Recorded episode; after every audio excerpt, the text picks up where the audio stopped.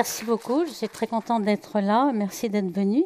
Donc, euh, je vais vous présenter aujourd'hui euh, non seulement l'histoire de l'univers, mais quand j'appelle l'histoire du Big Bang, c'est aussi euh, l'histoire des sciences, en fait. Comment a-t-on découvert le Big Bang et comment toutes ces idées qui ne sont pas évidentes et pas intuitives sont-elles venues aux astronomes hein. Donc, je vais remonter un peu le temps pour savoir quel a été le parcours des euh, scientifiques qui découvrent cela. Alors déjà, si je remonte à l'Antiquité, on va aller très vite quand même dans les premières, les premières époques, euh, l'univers était tout petit. En fait, l'univers, c'était la Terre et puis euh, l'atmosphère qui, était autour. Et comme vous voyez, euh, on n'avait pas encore compris que la Terre était ronde, ce qui était normal, puisque ce qui est évident quand on regarde la Terre, on a l'impression que c'est plat. Hein, ça, c'est... Donc les premiers euh, observateurs avaient droit de savoir, enfin de penser que c'était plat. Vous voyez un petit peu les, les images qui étaient faites. Il y avait souvent un, énorme euh, tortue, éléphant ou un énorme animal qui supportait la terre. Alors il y avait quand même des problèmes pour savoir comment l'eau des océans tombait sur les côtés. Donc on n'avait pas toujours résolu tous les problèmes, mais euh, on avait quand même, c'est intéressant de voir que très récemment, il a été découvert le disque de Nebra en Allemagne, qui remonte à 1600 avant Jésus-Christ, et on voit sur ce disque euh, le Soleil, euh, la Lune, un bateau peut-être, et euh, certains voient dans l'agglomération la d'étoiles les Pléiades peut-être. Donc il y avait quand même des, gens qui à cette époque regardaient le ciel. Et puis évidemment, comme euh, je passe très vite, hein, fait un saut très rapide jusqu'à 1500, où on a une révolution de Copernic qui place maintenant la Terre non pas au centre de l'univers, mais en train de tourner autour du Soleil. Alors on a pris de cette leçon énorme que nous ne sommes pas au centre de l'univers et on essaie à chaque étape de euh, penser en effet qu'il euh, ne faut pas nous placer au centre de l'univers. On va voir plus tard qu'on va refaire cette même erreur assez souvent. Alors ici, Copernic avait prouvé, parce qu'en fait ça remonte même les idées à Aristarque de Samos peut-être, mais personne n'avait compris vraiment comment on pouvait prouver, et il avait montré les, les mouvements de ces planètes et montrer que tout simplifiait énormément. Il y avait des épicycles de Ptolémée très complexes pour trouver le mouvement des planètes. Puis tout d'un coup, tout devenait tout simple en mettant le Soleil au centre. Alors évidemment, ça a été confirmé par Galilée, qui a eu des problèmes avec euh, le pape et la religion, évidemment, mais euh, euh, il a bien confirmé cela. Et puis, assez un siècle plus tard, euh, Newton a compris que euh, la gravité était à l'origine de, ces orbites. Euh, il a fait le lien entre la pomme qui tombe sur Terre et puis la Lune qui tourne autour de, Terre, qui sont la même, mues par la même gravité, comme vous le savez très bien. Alors je saute encore des siècles pour, pour, tomber à Charles Messier, qui était un observateur à l'Observatoire de Paris. En fait, on venait de découvrir la comète de Halley. Halley avait prédit que la comète allait revenir 73 ans plus tard. Et elle est arrivée juste au bon moment. Donc ça a fait une très grande aura à aller. Et Charles Messier voulait aussi avoir un part de gloire. Il voulait découvrir des comètes. Donc il regardait le ciel. Il a fait un grand catalogue d'objets et des tas d'objets qu'il appelait nébuleuses, qui n'étaient pas des, étoiles, des étoiles, c'est des objets ponctuels, donc c'était un peu nébuleux, et euh, on appelait tout nébuleuse. On ne savait pas ce que c'était, mais tout était nébuleuse. Ils espéraient qu'il y avait des comètes mais euh, il n'en a pas découvert beaucoup. Ici, vous voyez que dans tous ces objets, il a découvert une centaine et un peu plus d'objets qu'il a catalogués, qu'on on se sert encore hein, de, ce, catalogue. Vous avez Messier 31, par exemple, la, galaxie la plus proche euh, de nous, la galaxie spirale, et puis qu'il mélangeait avec des, des, nébuleuses planétaires, des, des amas d'étoiles, etc. Hop, oui, non, ça va. Et euh, donc, maintenant qu'on a ces images avec le Hubble Space Telescope, on peut voir de quoi il s'agit. Hein. Euh, par exemple, le Messier 1, c'était quoi? Ben, C'est la nébuleuse du crabe. Qu'est-ce que c'est que cette nébuleuse? C'est vraiment du gaz qui sort d'une supernova. Une supernova, à la fin de la vie euh, d'une étoile très massive qui ne dure que 10 millions d'années, euh, l'étoile explose et euh, éjecte une, enveloppe de gaz. Et aujourd'hui, on voit encore, enfin, cette supernova a été observée dans l'an 1000 par les Chinois, on a des écrits qui le montrent. Et aujourd'hui, on voit cette nébuleuse qui a des mouvements propres et qui continue à s'expanser dans l'espace. Donc, mille ans après, ça continue à, s'élargir. Donc ici, vous avez aussi euh, Messier 3, qui est un amas d'étoiles. Alors c'est un amas globulaire qui a euh, à peu près 100 000 étoiles dans deux ou trois années-lumière. C'est pour dire l'énorme concentration, parce que le Soleil, lui, il est dans une région peu dense de, la galaxie, et l'étoile la plus proche est à trois années-lumière. Donc vous voyez que dans, là où il y a une étoile près du Soleil, il y en a 100 000 ici. Donc c'est vraiment une accumulation d'étoiles énormes. Donc pour Messier, ça apparaissait comme une nébuleuse. Et puis vous avez des nébuleuses planétaires. On l'a appelé nébuleuse planétaire. Pourquoi? Parce qu'on pensait que ce serait euh, le début d'un disque de planète. Pas du tout, en fait. On s'est trompé encore. Il y, a, toujours les noms qui restent. Nébuleuse planétaire, en fait, c'est pas du tout une nébuleuse planétaire. C'est une, euh, euh, c'est un peu le, destin du Soleil. L'étoile est au milieu, hein, une naine blanche. Elle a éjecté son enveloppe et on a des enveloppes d'oxygène, etc. Ben, les raies vertes, jaunes, selon les, raies des, éléments. Puis vous avez une nébuleuse, la nébuleuse Messier 51, qui est très connue, qui est une galaxie spirale. Donc vous voyez, tout est mélangé. Et puis une nébuleuse vraiment du gaz, euh, comme la nébuleuse d'Orion, ou une nébuleuse dans laquelle se forment des étoiles. Donc tout ça était très très confus. Et puis, donc je saute au début du XXe siècle. Au début du XXe siècle, on avait un, débat, un grand débat, en 1920, entre les deux euh, tenants de, cette, de ce deux écoles ici, qui étaient Arlo Chaplet et Hébert Curtis. Et l'un disait que peut-être que ces nébuleuses étaient des mondes à part, comme Kant au XVIIIe siècle avait pensé qu'il y avait sans doute des mondes à part qui existaient au-delà de notre monde à nous. Donc c'était une intuition, mais ce n'était pas prouvé. Et ici, euh, on a euh, Chapelet qui pensait que tout était dans ce qu'on appelle voie lactée. Voie lactée, pourquoi? Parce que quand on regarde le ciel, on a une bande blanche qui est qu'une voie un petit peu laiteuse, donc voie lactée. Et on pensait qu'il n'y avait que ça. Et toutes les nébuleuses étaient dans ce monde-là. Et on se demandait ce qui, euh, ce qui pouvait exister au-delà. Alors pour l'instant, il n'y avait qu'une galaxie. Et donc, on avait aussi dans cette voie lactée qu'on appelait euh, notre monde, en fait, notre cosmologie, c'était la Voie lactée pour l'instant. Euh, il y avait William Herschel, qui, donc c'était un Allemand qui était, avait travaillé au, Royaume-Uni. Il, voulait savoir quelle était la taille de cette Voie lactée. Donc, et on voyait qu'elle était formée de plusieurs étoiles. Et pour savoir un petit peu la taille, il avait dit bon, on va supposer que toutes les étoiles ont la même brillance, la même luminosité. C'est vrai que euh, ce n'est pas une hypothèse complètement idiote. Hein. On peut penser qu'elles euh, ont toutes la même luminosité, un facteur de près. Et euh, celles qui sont très lointaines, elles auront une luminosité qui est bien plus faible. Donc on aura leur distance rien qu'en regardant la luminosité. Et puis, eh bien, qu'est-ce qu'il s'est aperçu? Ben, Il s'est aperçu que le Soleil était au centre encore de la Voie lactée. Même problème, on est toujours au centre de l'univers de quelque chose. Et pourquoi? Parce qu'il avait oublié de prendre en compte la poussière. Et la poussière euh, éteint les étoiles lointaines, donc même si elles ne sont pas si lointaines que ça, elles deviennent euh, très peu lumineuses. Et simplement, on était en train de voir un peu l'image que je fais ici. Vous êtes euh, la nuit avec une lampe et vous voyez que le cercle est autour de vous, c'est pour ça que vous, vous avez l'impression que vous êtes au centre. Mais en fait, pas du tout. Et quand on a commencé à voir des bras spiraux, on voit que le soleil qui était là au centre, ça n'allait pas du tout, puisque les bras spiraux étaient d'un côté et pas de l'autre. Donc, vous voyez bien que ce n'était pas ça. Alors, ce qui a vraiment euh, arrêté le débat, c'est euh, les travaux de Henrietta Leavitt, qui est une, de ces femmes calculatrices qu'on employait à l'époque, au début du XXe siècle. Euh, comme on avait besoin d'ordinateurs, il n'y avait pas d'ordinateur, on, employait beaucoup de femmes qui avaient beaucoup de diplômes et qui n'avaient pas trouvé de poste, parce que c'est interdit d'avoir un astronome femme dans les observatoires au XXe siècle.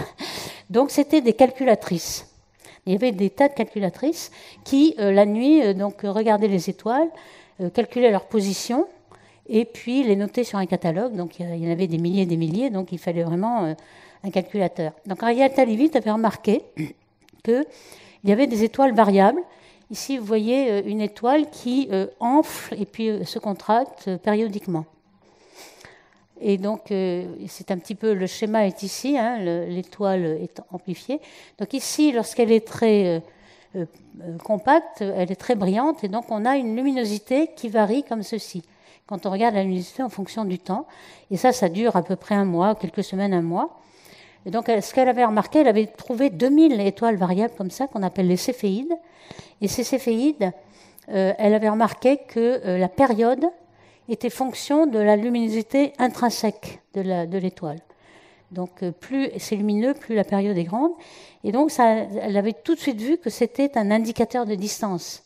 Il suffisait de mesurer la période, et puis on avait la luminosité de l'étoile. Donc, comme on a la luminosité apparente, on a la distance. Et c'est cet indicateur de distance qui a permis de faire un bond en avant. Et elle aurait dû avoir en fait le prix Nobel, mais bon, elle est morte avant. Et puis en plus, c'était une femme, donc c'est pas possible d'avoir le prix Nobel à l'époque. Même Hubble ne euh, l'aurait pas donné. Donc, euh, euh, et entre-temps, donc, il y avait toujours ce débat qui, courait. Les amas globulaires que Chapelet avait remarqués, ils n'étaient pas du tout centrés sur le Soleil. Là, on s'est aperçu que le Soleil était au bord, parce que tous les, amas globulaires, qui sont donc des amas d'étoiles très compacts, on voyait cette distribution-là. Et aujourd'hui, on sait qu'il y a à peu près, alors quand je parle 8 kilos par sec, ça veut dire des milliers de parsecs. Un parsec, c'est 3 années-lumière. Hein. Donc ça, ça fait 24 000 années-lumière. Entre le centre de la galaxie et nous, c'est 24 000 années-lumière en, gros 100 000 pour le, diamètre.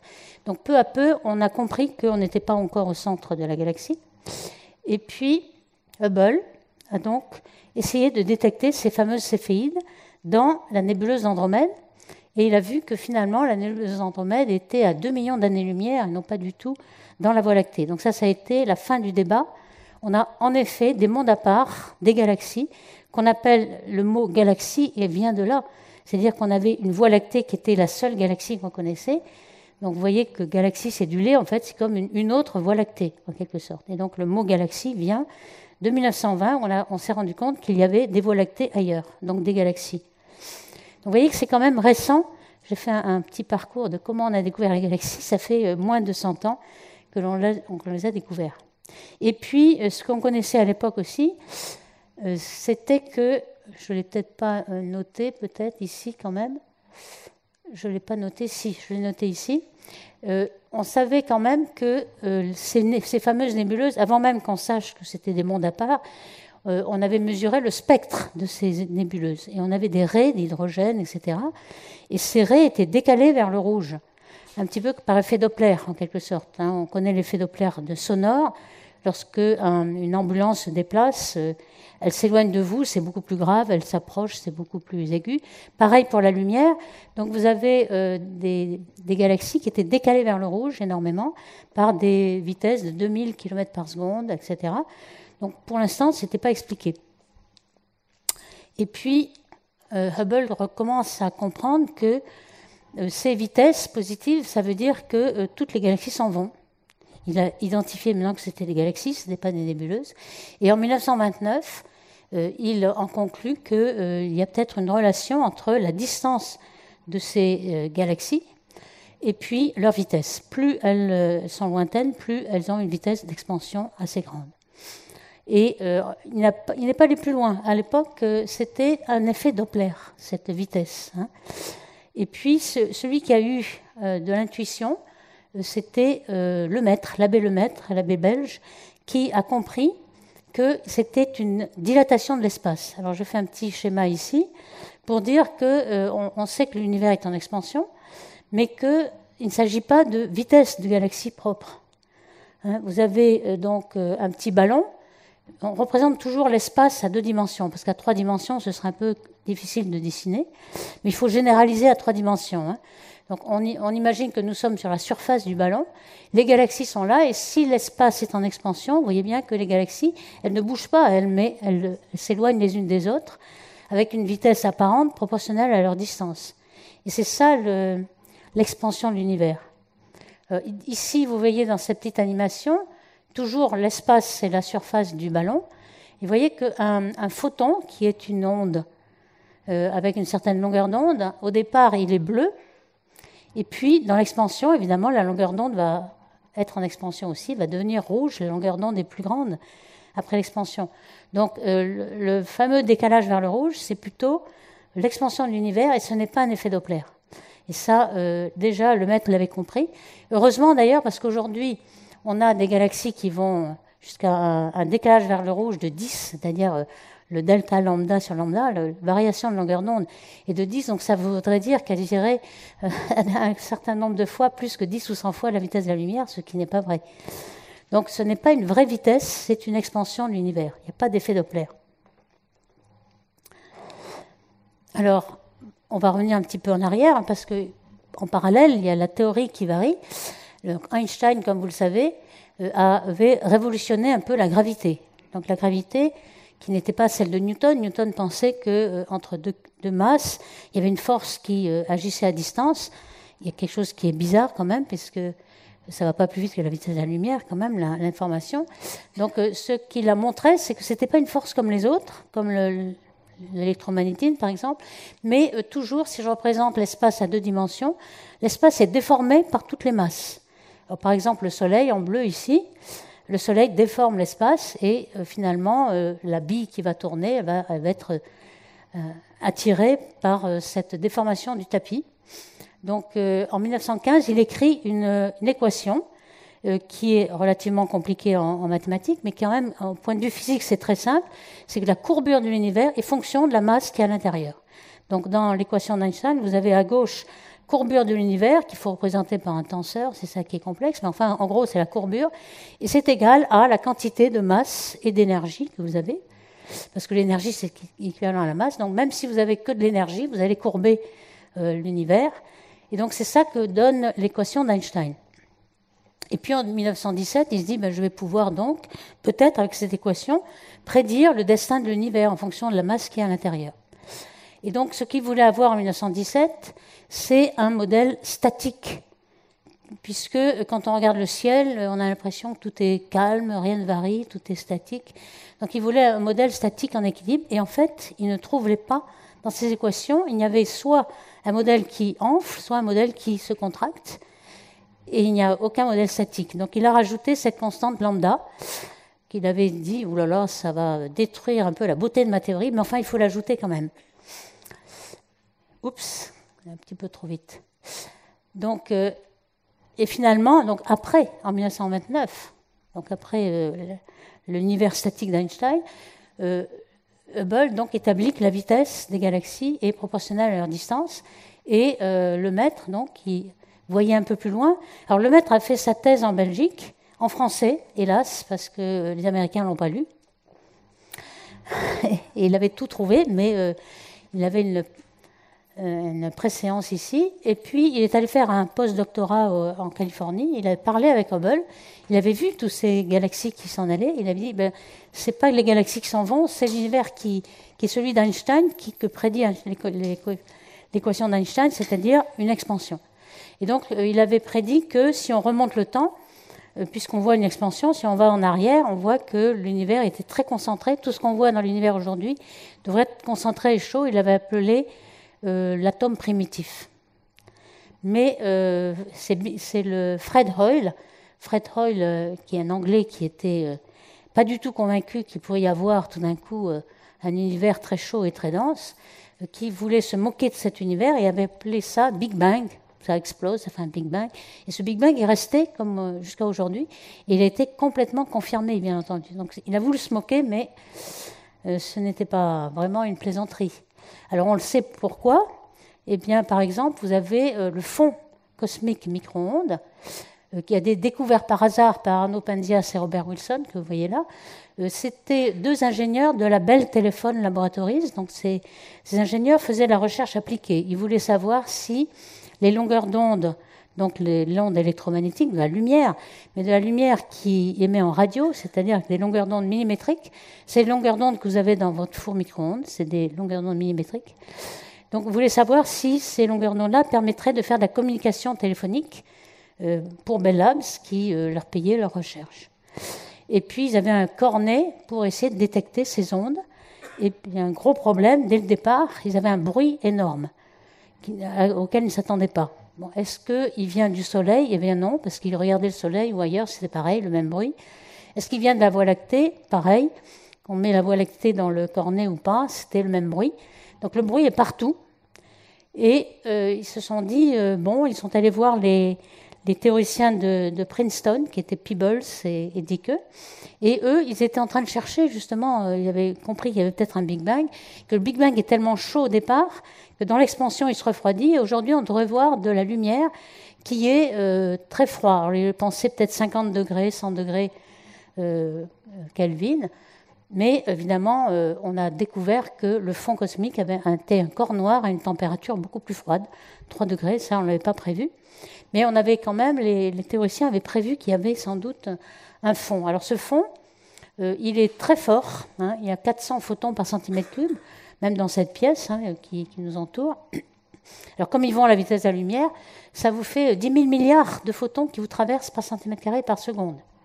Donc vous êtes bien chauffé par les micro-ondes. vous êtes dans un grand four. Et quand on regarde la quantité d'énergie dans le fond, vous voyez ici, c'est pas seulement le flux, mais aussi euh, la fréquence nue, donc l'énergie de la lumière. Toute l'énergie est essentiellement dans l'univers, dans ce fond micro-ondes qu'on appelle cosmique microwave background ici, alors que les fonds optiques, qui sont toutes les étoiles de l'univers, nous fait un fond qui est 100 fois plus faible, de même que le fond infrarouge, qui est toutes les étoiles qui sont euh, encore euh, dans leur cocon de poussière, et donc euh, qui rayonnent par leur poussière interposée, tout ça est quand même 100 fois inférieur à l'énergie du fond. Donc vous voyez, si on est, on n'est pas dans un univers où on peut voir ce fond, mais c'est le fond qui domine. On a des yeux en fait qui sont tout à fait faits pour regarder le soleil. c'est sans doute une, une évolution à la Darwin, où on est euh, vraiment euh, fait pour euh, notre soleil à côté, qui a un pic dans le jaune, et on a des yeux qui sont dans le jaune. Si on avait des yeux pour regarder le millimétrique, on verrait un brouillard total. On verrait un, fond énorme. Alors, ce fond énorme va nous donner beaucoup, beaucoup de renseignements sur le Big Bang et sur l'histoire de, l'univers. Alors, ce, les photons que l'on détecte hein, dans, ce fond cosmologique, euh, ils viennent d'où? Eh bien, ils viennent d'une dernière surface de diffusion. Alors, j'ai mis une, approximation euh, qui serait le Soleil, par exemple. Dans le Soleil, euh, vous voyez que la surface. il y a énormément de photons dans le Soleil, hein, de la lumière qui se, qui se déplace et qui est diffusée, qui est diffusée énormément de fois, parce que le Soleil, c'est de la, du gaz ionisé qui diffuse énormément la lumière. Normalement, euh, on devrait, le photon qui est émis au centre devrait sortir en quelques secondes, et en fait, il reste des millions d'années dedans, tellement il est diffusé. Et lorsque euh, on arrive vers la surface, euh, l'épaisseur optique est plus faible, et donc on sort complètement. donc c'est la dernière surface de diffusion, c'est la surface du Soleil. Et là, c'est exactement pareil pour l'univers. Vous avez un univers qui, au départ, il est très dense et très ionisé, donc les photons sont piégés. Et puis, lorsque euh, on arrive en expansion, tout d'un coup, la densité diminue et on a une dernière surface de diffusion et on voit des photons qui vont de cette surface à nous-mêmes aujourd'hui en ligne droite. Ils ne sont plus diffusés. Donc, en fait, c'est ce qu'on voit. C'est comme on voit une, une, une, porte en verre dépoli, on ne voit que la porte et on ne voit pas au-delà. Donc c'est un petit peu ça. Donc on a la dernière surface de diffusion pour l'univers, c'est 380 000 ans après le Big Bang. Donc c'est quelque chose de très très près. Euh, du Big Bang à nous, il y a 13,8 euh, milliards d'années. Donc on voit que c'est au tout début, l'univers devient transparent, tout d'un coup les photons sortent. Et ce qu'on voit, c'est la dernière surface de diffusion.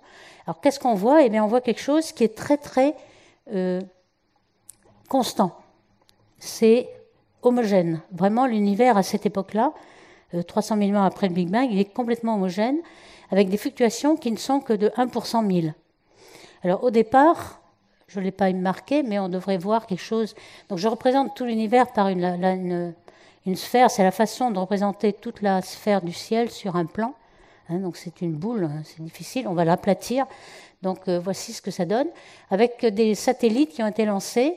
Au départ, il y avait le satellite Kobe dans les années 90, et puis le satellite WMAP, en 2003, et puis euh, récemment le satellite Planck qui est lancé par euh, l'Europe, l'Agence spatiale européenne ESA.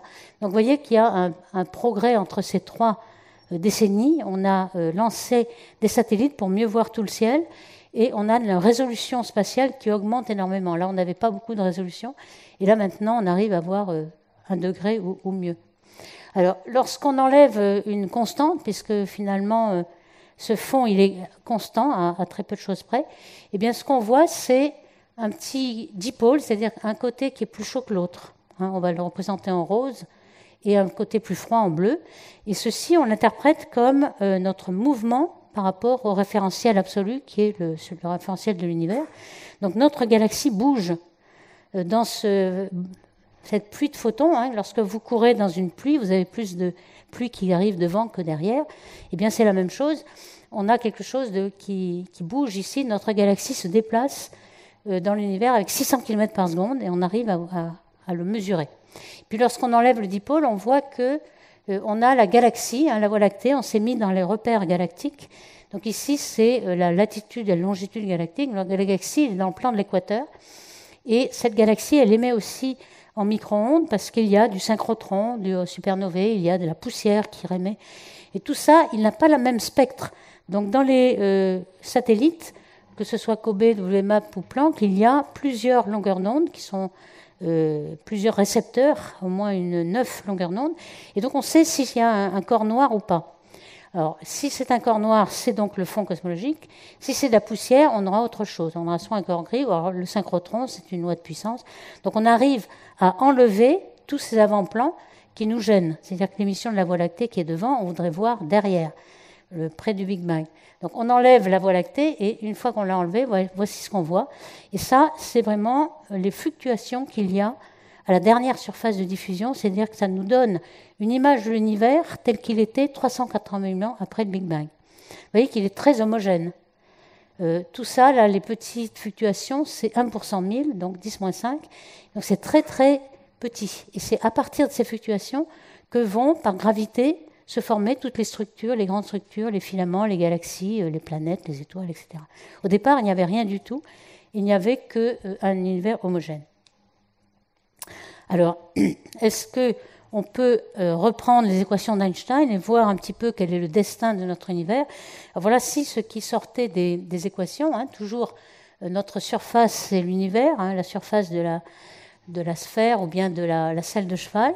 L'équation d'Einstein disait que si l'univers était très dense, alors dense, on va le quantifier par ce paramètre oméga, qui est le rapport de la densité rho volumique de l'univers sur une densité critique.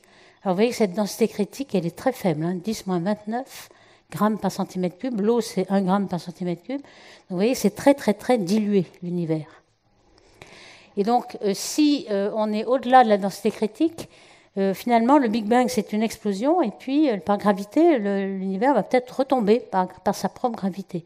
Donc, on prévoit, hein, par exemple, en fonction du temps, en milliards d'années, on a la taille caractéristique de l'univers, et si la densité est très grande, eh bien, ça va retomber. C'est comme un soufflet qui, hop, ça retombe. Donc, on a un big crunch ici. Ici, nous sommes là. Et donc, dans ce cas-là, on aurait ce, ce schéma-là. Et en fait, ce n'est pas vrai du tout, puisque la densité, elle est bien inférieure. Donc, on sait qu'on n'est pas dans ce cas-là. Alors, si la densité est faible, eh bien, on a une courbure négative, hyperbolique, si vous voulez. Donc, ici, c'est le contraire. On avait un univers fermé alors fermé, ça veut dire que si on, se balade d'un côté, on va retomber sur son propre euh, point de départ. Et par contre, là, ici, c'est l'univers infini. Et puis, on a un univers où la courbure est nulle, un univers plat. Et il se trouve que nous sommes dans un univers plat. Je vais vous montrer comment on a pu le, le déterminer. Donc, en fait, nous sommes ici aujourd'hui. C'est-à-dire qu'on est obligé, on va le voir, de réintroduire la constante euh, cosmologique d'Einstein et puis, on s'est aperçu que notre univers était en expansion accélérée. Et ça, on le sait depuis 1998. Donc, vous voyez, si on remonte le temps, euh, les progrès arrivent encore aujourd'hui. Alors, comment on sait que notre univers est plat? Alors, ça, c'est quelque chose qui est relativement facile à démontrer. Donc, euh, c'est un problème géométrique. Donc, je vais essayer de le faire. Donc, vous voyez, ici, on a euh, la, les fluctuations qui ont été découvertes par Planck ou par Kobe ou par WMAP, je l'ai remontré, c'est tout le ciel avec des petites euh, surdensités en, rouge et puis sous-densités en bleu. Alors ce qu'on peut faire, c'est tracer toutes ces densités en fonction de leur taille. Voyez ici, on a 0,1 degré, la taille évidemment angulaire, puisqu'on ne sait pas quelle est la taille vraiment. Alors 0,1 degré, 0,2 degré, 1 degré, 18 et puis 90, c'est des grosses euh, des grosses fluctuations ici. On voit qu'on a beaucoup de bruit parce qu'il n'y en a qu'une ou deux de ces grosses fluctuations. Évidemment, l'univers est, terminé ici. Donc ce qu'on a fait, c'est reporter le nombre de fluctuations en fonction de leur taille. Vous voyez qu'on a un pic à 1 degré. Alors pourquoi on a ce pic ici? Euh, Là, ce que vous voyez aussi en point rouge, c'est les points de mesure. Et les barres d'erreur sont comprises dans ces points de mesure. Vous voyez que les barres d'erreur sont très petites on a vraiment beaucoup de, précision. Alors qu'est-ce que c'est que tout ça? C'est des ondes acoustiques. Des ondes acoustiques qui correspondent au fait que euh, la lumière est en équilibre avec la matière. La matière, c'est les protons, les électrons, etc. Et donc, euh, ne sont pas en, effondrement gravitationnel parce que euh, la radiation la pression de radiation compense la gravité, donc on a un équilibre. Et donc on a des, rides, en fait, un peu comme euh, des ondes sur euh, un étang, la surface d'un étang, on a des rides qui sont à l'équilibre. Donc des ondes acoustiques. Et la, principale onde acoustique, qu'est-ce que c'est? Eh C'est la distance qu'a pu parcourir le son en 380 000 ans, puisqu'il est parti fatalement du Big Bang. Il y a un début ici. Donc du Big Bang jusqu'à 380 000 ans, le son a pu parcourir une certaine distance maximum. Et on connaît la vitesse du son dans un plasma, c'est connu, c'est le C sur racine de 3. Et finalement, on a donc une règle. 380 000 ans multiplié par cette vitesse, on a une règle qui nous permet d'avoir des distances. Donc cette règle, on la connaît. Donc c'est 450 millions, d'années. Et puis, on a l'œil qui regarde ces structures-là. Donc cette structure qui est la plus grande, eh bien, vous voyez que euh, soit on la voit avec un certain angle si le, photon se déplace en ligne droite, c'est-à-dire que l'univers est plat, soit on la voit selon cette euh, euh, courbure, si jamais il y avait une courbure dans l'univers. Donc vous voyez que l'angle est différent. Et c'est uniquement de mesurer l'angle nous donne la courbure de l'univers.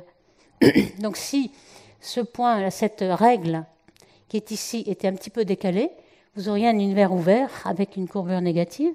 Si vous étiez de ce côté, vous auriez une courbure positive. Et là, on est exactement à cette position-là, avec une grande précision. Hein, on n'est pas à côté. Et donc, on, en déduit que l'univers est plat.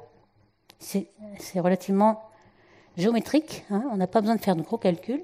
On mesure l'angle et on voit que c'est un degré.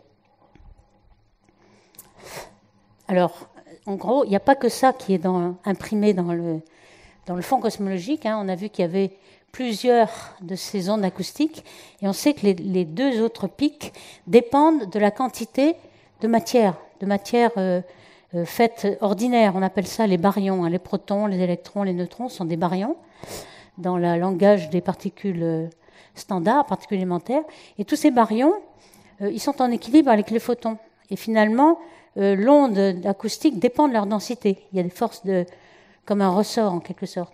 Donc la position de ces, de ces pics, qui sont les ondes acoustiques, nous donne la densité de matière qu'il y a dans l'univers. Donc ici, vous avez en quelque sorte euh, comme euh, une empreinte digitale de l'univers. Euh, on peut déduire exactement toutes ces caractéristiques, c'est-à-dire la densité de baryons ici, puis la densité de matière noire. Donc on va dire qu'elle existe. On sait qu'il y a beaucoup de matière invisible dans l'univers. on l'avait d'ailleurs détecté avant de détecter le fond cosmologique. Hein. On avait vu qu'il y avait, euh, dans les amas de galaxies, il y a beaucoup de vitesse. Et il y a beaucoup plus de vitesse que ce qu'on attendrait si euh, la masse était uniquement dans la masse visible. Donc il faut avoir beaucoup de masse invisible pour retenir les galaxies. De même, dans une galaxie en rotation, la, vitesse de rotation est très grande. Et pour retenir les, étoiles qui tournent, il faut beaucoup plus de masse pour compenser la, force centrifuge. Donc on a beaucoup de masse invisible. Et cette masse invisible, on la retrouve ici. Euh, dans la euh, caractéristique de l'univers avec euh, la position de toutes ces ondes acoustiques. On a aussi l'âge de l'univers, on a aussi l'énergie noire, on va voir, qui est la constante cosmologique qu'avait introduite Einstein. Alors, si je reviens un petit peu en arrière, je suis un petit peu anticipé, il y a quelqu'un qui avait deviné un petit peu, qui avait beaucoup d'intuition, c'était l'astronome hollandais Willem de Sitter de Sitter dès 1917, quand Einstein avait euh, résolu son équation en disant Oh, il doit y avoir un univers sphérique terminé, parce qu'à ce moment-là, il n'y a pas d'expansion, l'univers est statique. Donc pour lui, il était sphérique, avec une courbure positive. Et puis, euh, William de Sitter s'est dit ah ben, Je vais résoudre l'équation, mais c'est très facile de résoudre l'équation si je n'ai pas de densité. Je suppose que l'univers est vide du moins la densité négligeable, je ne prends que le lambda qu'a introduit Einstein, la constante cosmologique. Et s'il n'y a que le lambda et pas de densité, eh bien on a un univers qui euh, s'expand de façon exponentielle. Et on va voir, nous en sommes là. En fait, notre univers, c'est celui de De. Il avait beaucoup d'intuition, il ne l'avait pas encore prouvé, mais euh, on est dans un univers où la, la constante lambda, qui est peut-être une énergie noire, on va le voir, est en train de dominer. Pour l'instant, c'est 70%. Et puis, plus tard, ce sera 90%. Et bientôt, la matière va devenir négligeable. Et c'est pour ça qu'on a un univers qui est en expansion accélérée. Euh, ce dont se moquait euh, Einstein, qui disait votre univers, il explose, c'est absurde, c'est n'importe quoi. Et bien, en fait, il avait raison. Donc, si on revient, en fait, il y avait deux personnes qui avaient raison. Le maître aussi, qui euh, avait pensé à, cet univers et à lambda. Il, pensait aussi que lambda était nécessaire. Et puis Friedman aussi, il y en avait quelques-uns qui, en 1922-27, avaient un petit peu compris cette courbure de l'univers et n'avait pas encore trouvé qu'elle était plate, mais euh, commençait à trouver euh, la vraie solution.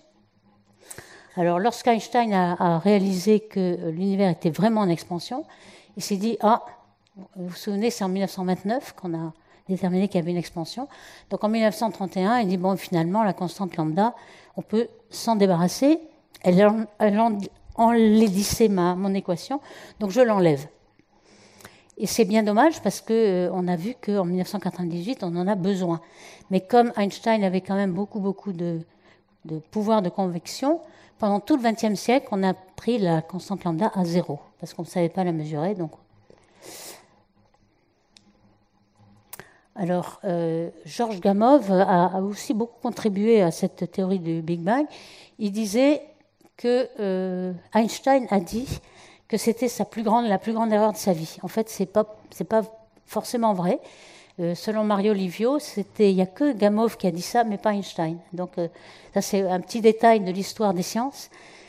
Einstein a-t-il dit que c'était la plus grande erreur de sa vie d'avoir introduit lambda? C'est pas sûr. Mais ce que je veux quand même dire sur Georges Gamow, c'est que c'était un, astronome qui venait de l'Est, qui a fait toute sa carrière aux États-Unis. Il a, a eu une très bonne idée, c'était de dire que euh, d'où viennent les éléments euh, légers que l'on voit, par exemple, tout autour de nous, dans le Soleil. Euh, vous savez qu'il y a d'abord au départ l'hydrogène, il y a de l'hélium. on mesure dans le Soleil une abondance d'hélium qui fait 10% en nombre, mais 25% en masse, donc le quart en masse. Cet hélium, ça vient justement de Solès, Soleil Hélios. On l'a découvert dans le Soleil au départ avec l'arrêt de l'hélium. Et d'où vient cet hélium? En fait, euh, on sait aussi que les étoiles transforment l'hydrogène un petit peu en hélium, puis ensuite l'hélium en carbone, en azote, etc., par la nucléosynthèse qui se fait au, sein des étoiles. Mais l'hélium qui est fait dans les étoiles est presque négligeable. En fait, l'hélium vient du Big Bang. Et c'est ça qu'a démontré euh, Georges Gamow avec son étudiant Ralph Alpher. Et comme il était euh, très plaisantin, il a rajouté Hans Bethe, qui n'a rien fait dans le papier, mais ça faisait alpha, beta, gamma. Donc, et il a publié son, son papier un 1er avril. C'est pour ça que personne n'y a vraiment cru, mais en fait, il avait raison.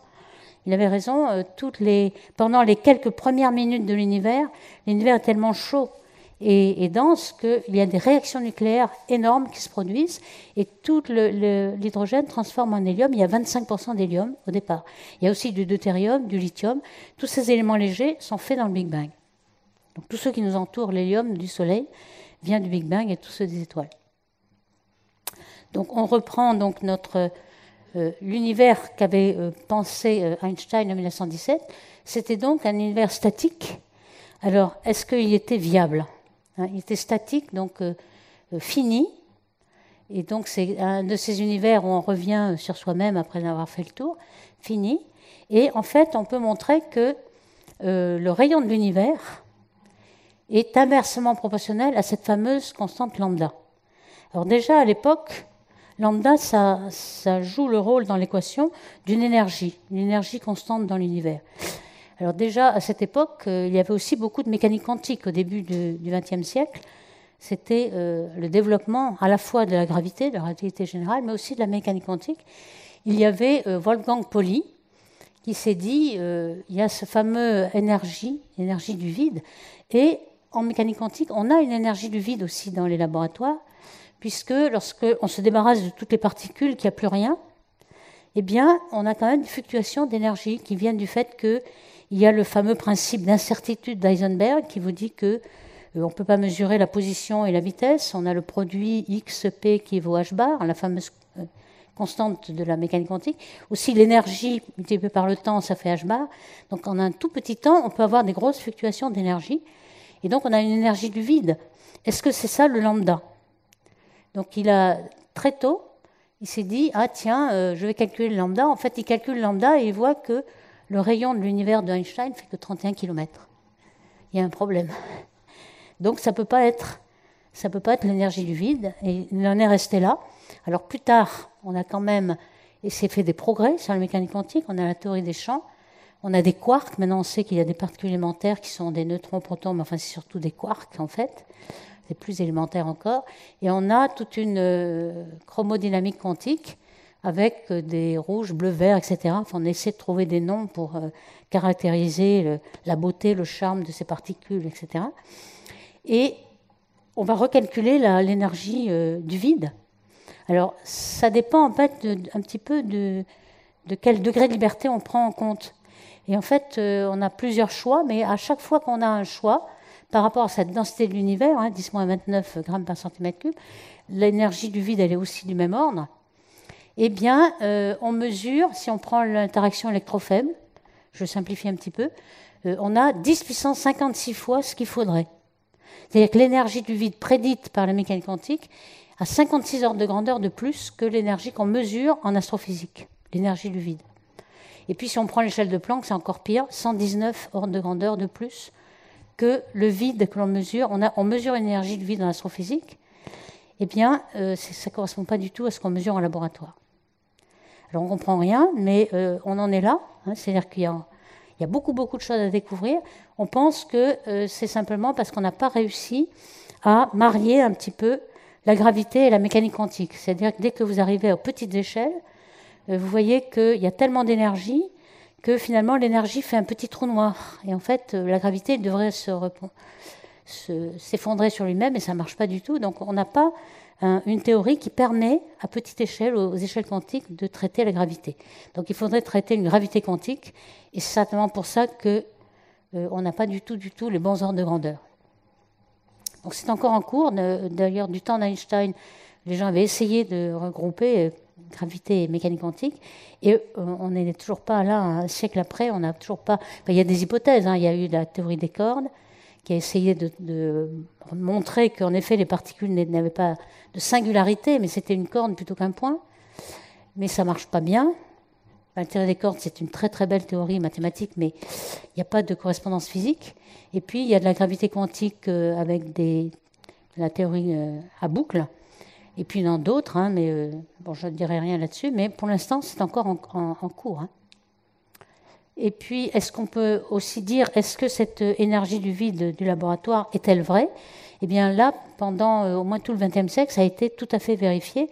Par exemple, par l'énergie de Casimir, euh, quand on prend deux plaques euh, dans le vide complet, donc on a deux plaques électriques là, qui sont conductrices, on voit que s'il y a ces fameux photons d'énergie, euh, fluctuation d'énergie du vide, des photons virtuels en quelque sorte, eh bien ici il devrait en avoir moins parce qu'il y a une certaine résonance qui se fait sur les plaques, et donc il y a une attraction entre ces deux plaques, et cette attraction on l'a mesurée. elle correspond bien à l'énergie du vide auquel on s'attend en mécanique quantique. Donc cette énergie du vide, on sait qu'elle est là. Et puis, euh, donc en astrophysique, je vous ai dit qu'on la mesurait. Bien oui, comment on la mesurait Eh bien, euh, on a eu un autre indicateur de distance. C'est un petit peu le, même exploit qu'avait fait euh, Henrietta Leavitt avec les céphéides. Mais les céphéides, vous avez des indicateurs de distance qui n'arrivent pas très loin. On arrive à mesurer les galaxies proches. Mais là, on a un autre indicateur de distance qui sont les supernovae de type 1A. Alors ces supernovae sont des explosions d'étoiles. Mais ce n'est pas l'explosion d'une étoile massive comme le crabe, mais c'est plutôt euh, des étoiles binaires. Il y en a une qui est une, naine blanche, et l'étoile voisine euh, perd son enveloppe et ça tombe brutalement sur la naine blanche et ça fait une explosion. Et cette explosion, elle a une certaine universalité. Pourquoi? Parce que la durée de vie de cette explosion est due à la radioactivité du nickel. Donc on a la radioactivité du nickel, on sait quel temps ça prend. Donc on a ce qu'on appelle une chandelle standard, c'est-à-dire qu'on mesure la durée de vie de l'explosion. Dès qu'on a vu une, supernova, on a cette durée de vie, ça fait trois semaines, un mois, donc on a le temps de la voir. Et on peut, d'après la durée, en voir la luminosité intrinsèque de cette supernova. Et donc on a encore une fois un indicateur de distance. Et cette supernova de type 1A, elle est très brillante, elle peut aller bien plus loin qu'on remonte le temps plus que la, première moitié de l'âge de l'univers. Donc on va très très loin. Donc une fois que euh, ces trois personnes-là qui ont lancé des, grands euh, relevés de supernovas très très lointaines, eh bien, ils sont aperçus que ces supernovas, elles étaient bien plus loin que prévu. Alors à l'époque, avant ces indicateurs de distance, comment déterminait-on la distance des galaxies? Eh bien simplement par l'expansion de l'univers, la loi de Hubble-Lemaître, qui nous dit que la vitesse apparente d'une galaxie donne la distance. Il y a une proportionnalité eh bien, euh, on n'avait pas d'autres indicateurs. Là, tout d'un coup, on a le décalage vers le rouge, et puis on s'aperçoit que la supernovae qui est dans cette galaxie, elle est bien plus loin. Donc il faut bien en conclure que l'expansion va beaucoup plus vite que prévu, et donc on a une accélération de l'expansion. Toutes les galaxies sont beaucoup plus loin que prévu. Donc cette accélération de l'expansion, elle est due à quelque chose qui est répulsif. Vous voulez une force répulsive. Jusqu'en 1998, on pensait qu'il n'y avait que la gravité. La gravité, une fois que vous avez un Big Bang, vous avez lancé votre univers, la gravité va le rappeler, en fait. Hein, c'est quelque chose d'attractif. Donc vous lancez une pomme, elle revient. La gravité la, rappelle. Là, l'univers, eh bien, euh, il est lancé, mais il s'accélère. Donc on a l'impression qu'il y a une force répulsive. Et c'est cette force répulsive euh, que l'on interprète comme une énergie noire qui a une pression répulsive par rapport à sa densité d'énergie. Euh. Donc c'est ce cinquième élément, si vous voulez, qu'on est obligé d'inventer en 1998, et les personnes qui l'ont trouvé ont donc eu le prix Nobel à cette époque-là. Donc voici maintenant euh, où l'on en est sur le contenu de l'univers. On sait qu'il y a, comme matière ordinaire, 5% seulement Matière ordinaire, c'est-à-dire protons, neutrons, etc., la matière dont nous sommes faits. Et ça, déjà, euh, Gamov l'avait dit, a que pour qu'il y ait l'abondance de l'hélium, de deutérium, etc., il fallait qu'il n'y ait pas plus que 5%. Déjà, ça c'était un résultat, mais on l'a confirmé avec Planck, on l'a confirmé 36 euh, fois par des expériences différentes. Donc ça, c'est très solide. Alors il faut dire que dans ces 5% de matière ordinaire, on n'en voit que 10%. C'est-à-dire que les étoiles, le gaz et tout ce qu'il y a dans les galaxies, c'est 0,5% du contenu total. Vous voyez qu'on euh, en est loin de euh, l'univers visible, ce n'est que 0,5% du total. Donc on va sans doute découvrir les 5%, ça c'est la matière ordinaire, on est sûr qu'on va le découvrir. Par contre, euh, on a 25% de matière qu'on appelle noire et qui est fait de particules exotiques, qui n'est pas fait de, de baryons. Sinon, on n'aurait pas les bonnes abondances de, deutérium et d'hélium. Donc cette euh, matière noire, euh, c'est encore un gros mystère. Je vais en dire quelques mots. Et puis, euh, depuis 20 ans, là, on a à peu près cette énergie noire, 70%. Et cette énergie noire, elle est constante dans le temps. C'est-à-dire que toute la matière, elle, dans l'expansion de l'univers, la matière décroît, comme 1 sur le volume, vous avez plus de volume, donc la densité volumique décroît. Donc tout ça décroît, et donc, dans quelques milliards d'années, tout ça va être négligeable et on n'aura plus que l'énergie noire, qui elle est constante. Et donc, on aura l'univers de deux citères, un univers qui est en expansion accélérée et la matière négligeable. Alors, la matière noire, comme je vous l'ai dit, euh, on l'a découvert relativement longtemps. Euh, on ne savait même pas qu'elle était. Euh, en fait, la matière, elle est. Pourquoi on l'a dit noire C'est qu'on la voit pas. Elle est invisible, mais elle n'est pas vraiment noire. Elle n'interagit pas avec les photons, avec la lumière. Elle n'émet pas de lumière, elle n'absorbe pas de lumière. Mais elle est transparente. C'est-à-dire que si on a plein dans cette pièce, on ne la voit pas, mais elle est transparente. Donc c'est plutôt la matière transparente qu'on devrait dire. Euh, ce qu'avait trouvé Franz Zwicky, qui est un astronome suisse, qui a fait toute sa carrière aux États-Unis, qui avait un caractère épouvantable, comme vous pouvez le voir sur sa photo, parce qu'il traitait tous ses collaborateurs d'imbéciles imbéciles sphériques, de quelque côté on les prend, ils sont imbéciles. Donc ça, c'était son caractère. Mais il avait quand même des traits de génie, puis de l'autre côté, il y avait aussi des absurdités. Mais enfin, on a retenu euh, cette observation qu'il a faite de l'amas de Coma. C'est un amas de galaxies, où les galaxies ont une vitesse les unes par rapport aux autres. Ça, c'est une vraie vitesse cette fois, 1000 euh, km par seconde. Et donc, si euh, on ne prend que la matière visible que l'on voit dans les galaxies, les étoiles, le gaz, eh bien, il manque beaucoup de matière. Euh, le rapport masse sur luminosité devrait être égal à 500 par rapport au Soleil. Alors, le Soleil a un rapport masse sur luminosité de 1.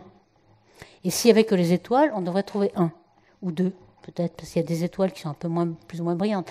Là, on trouvait 500. Vous voyez qu'il y avait 100 fois plus de matière que ce qu'on voit. Donc c'était au-delà des barres d'erreur. C'est sûr qu'on avait beaucoup de matière noire. Alors qu'est-ce qu'il avait fait comme hypothèse? Soit il y avait de la matière invisible dans les galaxies, ou alors il y avait beaucoup de poussière peut-être et on ne voyait pas toutes les étoiles, ou alors euh, l'obscuration, ou alors même il disait que peut-être que euh, la loi de Newton n'est pas euh, extrapolable à toutes les galaxies, puisque finalement cette matière invisible, elle n'est là que parce qu'on extrapole la loi de la gravité. Si vous changez la loi de gravité, vous pourrez bien vous passer de matière noire. C'est l'un ou l'autre, puisque de toute façon, cette matière, elle n'a aucune autre manifestation que gravitationnelle. Donc déjà, il avait pensé à ça, de même que euh, Hort, qui le voyait sur la Voie lactée, les étoiles qui, oscillent dans le plan, eh bien, s'il n'y avait pas eu assez de matière, elles seraient parties, et donc euh, il fallait rajouter de la matière.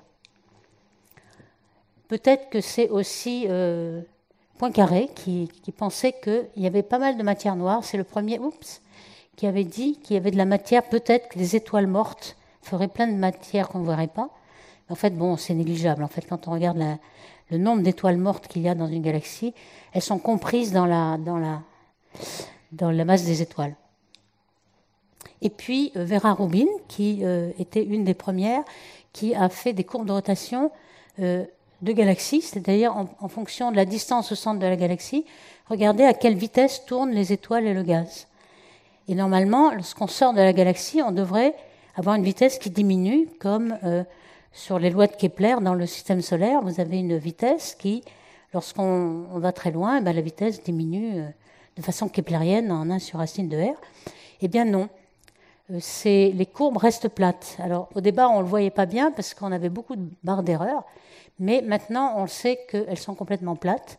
Donc, on a énormément besoin de matière noire au bord des galaxies. Alors, qu'est-ce que c'est que cette matière? Euh, On pense qu'il y a trois types de matière. Alors, qu'est-ce que c'est que ces trois types de matière? On appelle ça froid, tiède ou chaud.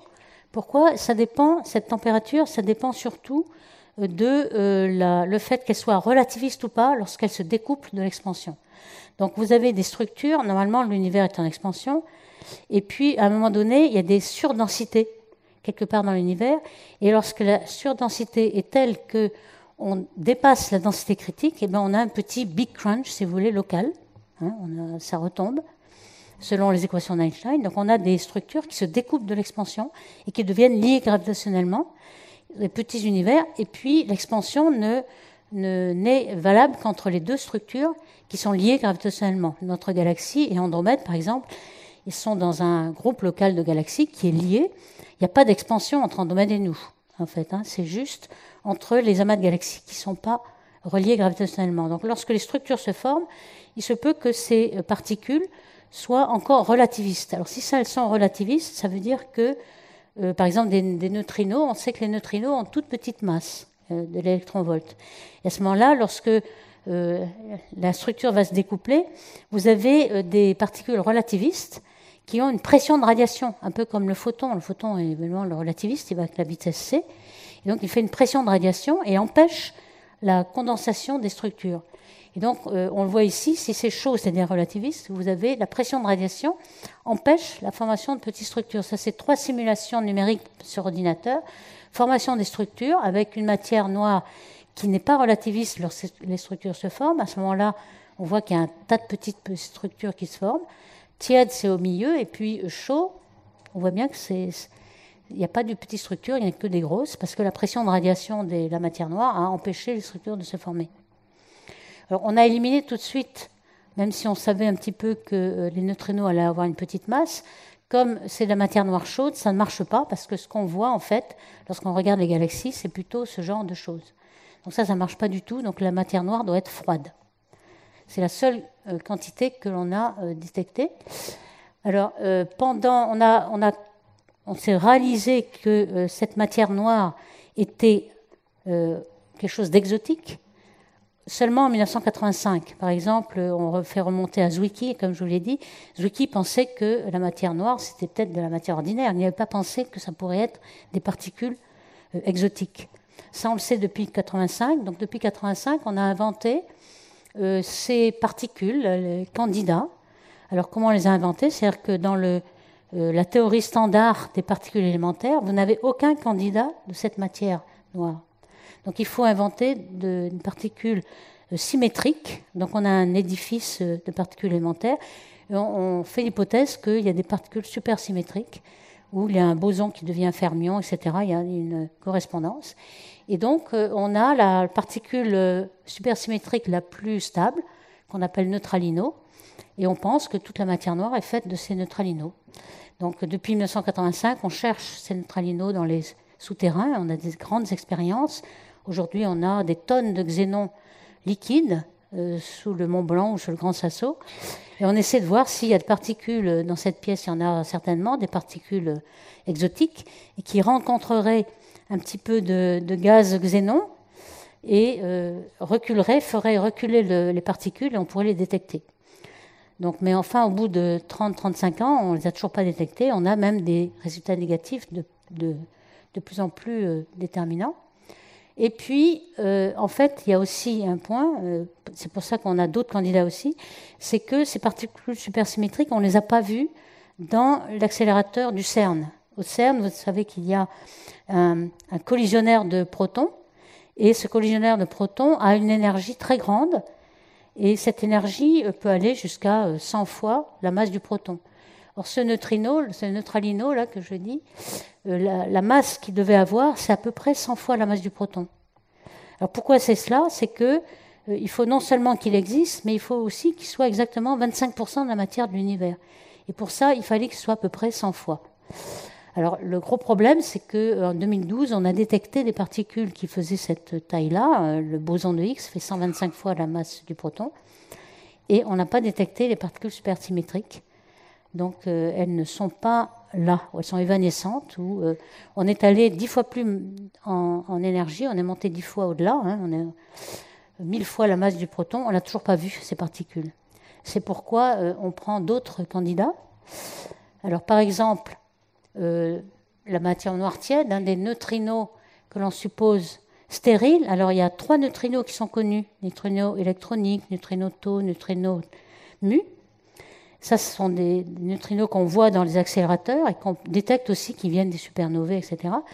Par contre, on se dit, bon, euh, peut-être qu'il y a trois neutrinos euh, différents, oups, ici, qui sont complètement stériles, c'est-à-dire qu'ils n'interagissent pas avec la matière.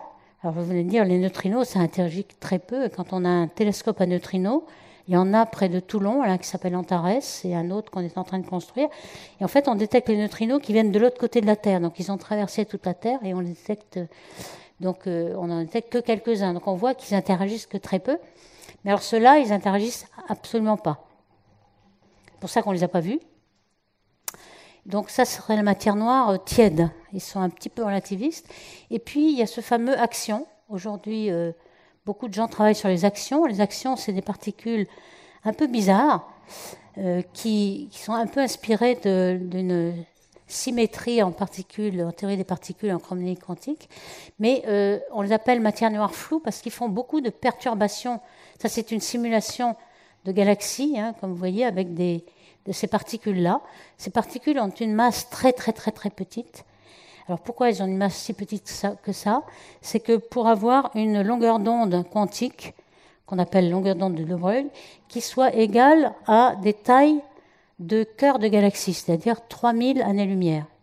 Alors ici, vous avez un cœur de galaxie, et euh, ces particules sont des bosons, en fait, ça peut se concentrer énormément, donc on a tout un tas de particules concentrées, et on, remarque que ça fait le cœur de la galaxie et que ça fait exactement ce dont on a besoin euh, pour représenter la matière noire. il y a quand même des problèmes. Hein. Ici, c'est des simulations avec ce, genre de matière noire floue. Et puis, on voit qu'il y a en effet un cœur de galaxie. Il y a beaucoup de, beaucoup, beaucoup de, perturbations. Enfin, pourquoi? Parce qu'en fait, ce sont des fluctuations quantiques. On sait qu'en mécanique quantique, ces fluctuations arrivent tout le temps. L'énergie du vide fluctue tout le temps. On a ce principe d'incertitude qui fait qu'on a toujours ces fluctuations. Et là, ces fluctuations, on les a à toute échelle.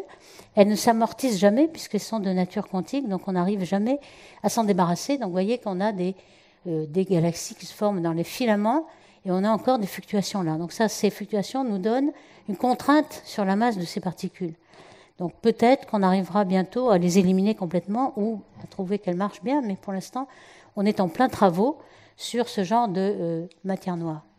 Et puis, j'en finirai peut-être avec ça, c'est-à-dire que, euh, comme l'avait dit euh, Zwicky, soit on invente des particules de matière noire, soit on change la gravité. Et ça, c'est déjà euh, Milgrom l'avait inventé en 1983, lorsqu'on a réalisé qu'il y avait sans doute des particules exotiques. Et il avait remarqué quelque chose qui est très intéressant, c'est que cette matière noire, on n'en a besoin que lorsque le champ de gravité est faible.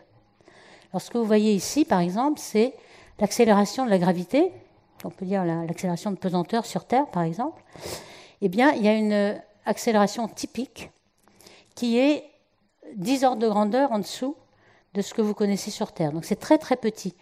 Et cette accélération-là, on l'a jamais dans le système solaire. Il faut aller très loin dans la galaxie pour le voir. Donc des champs de gravité très faibles. Alors vous voyez que la masse dynamique que l'on détecte par les mouvements de l'étoile qui tourne autour de la galaxie, par exemple, et la masse visible, oups, la masse visible, le rapport entre la masse dynamique et la masse visible, eh bien, il est égal à 1 lorsqu'on est en champ fort, c'est-à-dire que lorsque la gravité est forte. On n'a pas besoin de matière noire, en quelque sorte. On a besoin de matière noire, c'est-à-dire qu'on va avoir des, masses dynamiques très grandes par rapport à la masse visible, qu'en champ faible. Alors, champ faible, il faut aller au bout de la galaxie pour le voir, ces champs faibles, ou alors dans des petites galaxies naines, où on a vraiment du champ faible au centre. Donc, personne ne peut le voir que les astronomes. Donc, on a l'exclusivité pour détecter cette matière noire. Dans tout le système solaire, il n'y en a pas. En fait, on n'a pas besoin vraiment puisqu'on a un champ fort. Donc ce n'est qu'en champ faible qu'on a besoin. Donc Milgrom avait vu ça. Et en effet, euh, lorsqu'on regarde euh, la, dynamique des galaxies, on arrive à expliquer toutes les courbes de rotation en changeant cette gravité. Donc cette gravité, en fait, euh, elle va être, si on est à une accélération très faible, ça va être l'accélération de Newton, mais en racine carrée. Donc au lieu d'avoir une force en 1 sur R2, on a une force en 1 sur R. Donc on a un, boost de gravité lorsqu'on a un champ faible. Donc, avec ce principe-là, on arrive à représenter toutes les galaxies. Alors le grand problème, c'est qu'il euh, y a quand même des régions où ça ne marche pas, sinon ce serait trop beau. Donc on arrive à expliquer les galaxies, mais pas le début de l'univers. Donc on a encore beaucoup, beaucoup de travaux à faire, ou alors c'est une autre théorie qu'il faut, qu'il faut expliquer. Donc en ce moment, il y a énormément de euh, théories qui sont proposées de gravité modifiée, hein, de, qui proposent, donc je n'en reviendrai pas là-dessus, mais il y en a énormément. Et puis, euh, il y a quand même des, problèmes euh, qui nous disent que notre modèle standard de matière noire froide n'est peut-être pas le bon. C'est justement cette échelle de distance. Ici, j'ai représenté, euh, on appelle ça échelle de distance parce qu'on a des céphéides, on a des, indicateurs les uns après les autres, et on essaie de, de les mettre les uns bout à bout pour savoir s'ils sont cohérents. Alors, à, faible distance, ils sont tous cohérents. Par contre, si on essaie de faire le, lien entre la distance, les indicateurs de distance qu'on a ici, et ceux qui sont donnés indirectement par le fond cosmologique de Planck, eh bien, ça ne marche pas ensemble. C'est-à-dire qu'on a euh, la constante euh, de Hubble le mètre ici, qui nous donne les distances en fonction de l'expansion de l'univers. Eh bien, localement, elle est très grande, et puis euh, au niveau de du Big Bang, elle est très petite. Alors vous allez me dire, la différence n'est pas grande, 68 hein, à 113, mais c'est quand même, ça commence à être euh, intéressant. Et en fait, euh, c'est très intéressant si on montre que euh, la physique n'est pas la bonne. C'est grâce à ça, la, la, constante que l'on a ici est mesurée directement, donc là on y croit. Par contre, celle-ci, elle est dérivée des modèles, elle n'est pas détectée directement. Et donc, si celle-ci n'est pas la bonne, ça veut dire que le modèle n'est pas bon. Donc c'est l'espoir que l'on a qu'on va trouver peut-être la faille au modèle euh, et trouver un petit peu l'explication à la matière noire et l'énergie noire. Et puis, je finirai encore avec encore quelques minutes pour vous dire quel va être, qu'est-ce qu'on prévoit pour le futur de l'univers et aussi ce qui était là avant le Big Bang. Alors, pour cela, j'ai besoin de définir le problème de l'horizon de l'univers. Qu'est-ce que c'est que l'horizon de l'univers? Eh bien, je vous ai dit pendant tout le début que nous n'étions pas au centre de l'univers, mais on est au centre de notre horizon. Donc l'observateur est ici, et on peut tracer une sphère autour de chaque observateur euh, qui euh, représente l'univers visible. Donc c'est pas l'autre horizon, on ne pourra pas voir au-delà de l'horizon. Alors pourquoi? Simplement parce que euh, s'il y a des galaxies au-delà de l'horizon, par exemple ici, eh bien, ceci, c'est euh, la, distance parcourue par la lumière depuis le Big Bang. Alors, depuis le Big Bang, c'est 13,8 milliards d'années. Donc, la lumière, elle a parcouru tout ça. Donc, si vous avez des galaxies là, euh, elles ne peuvent pas, la lumière ne peut pas avoir, ne peut pas vous parvenir, puisqu'il aurait fallu qu'elle aille plus vite que la vitesse de la lumière, si vous voulez. Hein. Donc, vous avez une limite physique euh, vous ne pourrez pas voir au-delà. Même si l'univers est infini, vous avez un horizon euh, à chaque observateur. Donc ça, c'est quelque chose de bien connu et on, est tellement connu qu'on euh, arrive à observer tout ça. Vous avez vu qu'on a lancé le télescope James Webb qui est en train de regarder les premières galaxies qui se forment au-delà de notre horizon. Donc on est en train, on a, on a observé tout notre horizon, on ne pourra pas voir au-delà. Alors pourquoi c'est un problème cet horizon? Eh bien, c'est dû au fait que lorsque vous regardez l'univers jeune, qui est 300 000 ans après le Big Bang, eh bien l'horizon est tout petit, puisque c'est le, rayon, c'est la taille qu'a parcouru la lumière en 300 000 ans. Donc c'est tout petit. Et donc euh, sur cette sphère-là, ça fait 1 degré. Donc ici, vous avez 45 000 horizons. Ça, c'est un petit peu euh, un problème, puisque toute la température de tous ces horizons est la même à 10-5 près. Il n'y a que des fluctuations 10-5. Donc comment tous ces univers qui n'ont aucun contact entre eux, puisqu'il aurait fallu avoir les vitesses plus grandes que la lumière, ont-ils pu savoir que la, température, elle était de euh, tant de degrés à 10-5 près? C'est pas possible. Donc, pour résoudre ce problème de l'horizon, euh, on a inventé l'inflation. Alors, cette euh, inflation est inventée depuis 1981 hein, par Alan Guth et, et Linde, André Linde, un russe, un américain. Quel est le principe de l'inflation? Vous voyez, euh, on a un univers là, euh, avec l'horizon, la taille qui a parcouru la lumière depuis le Big Bang, qui est en rouge.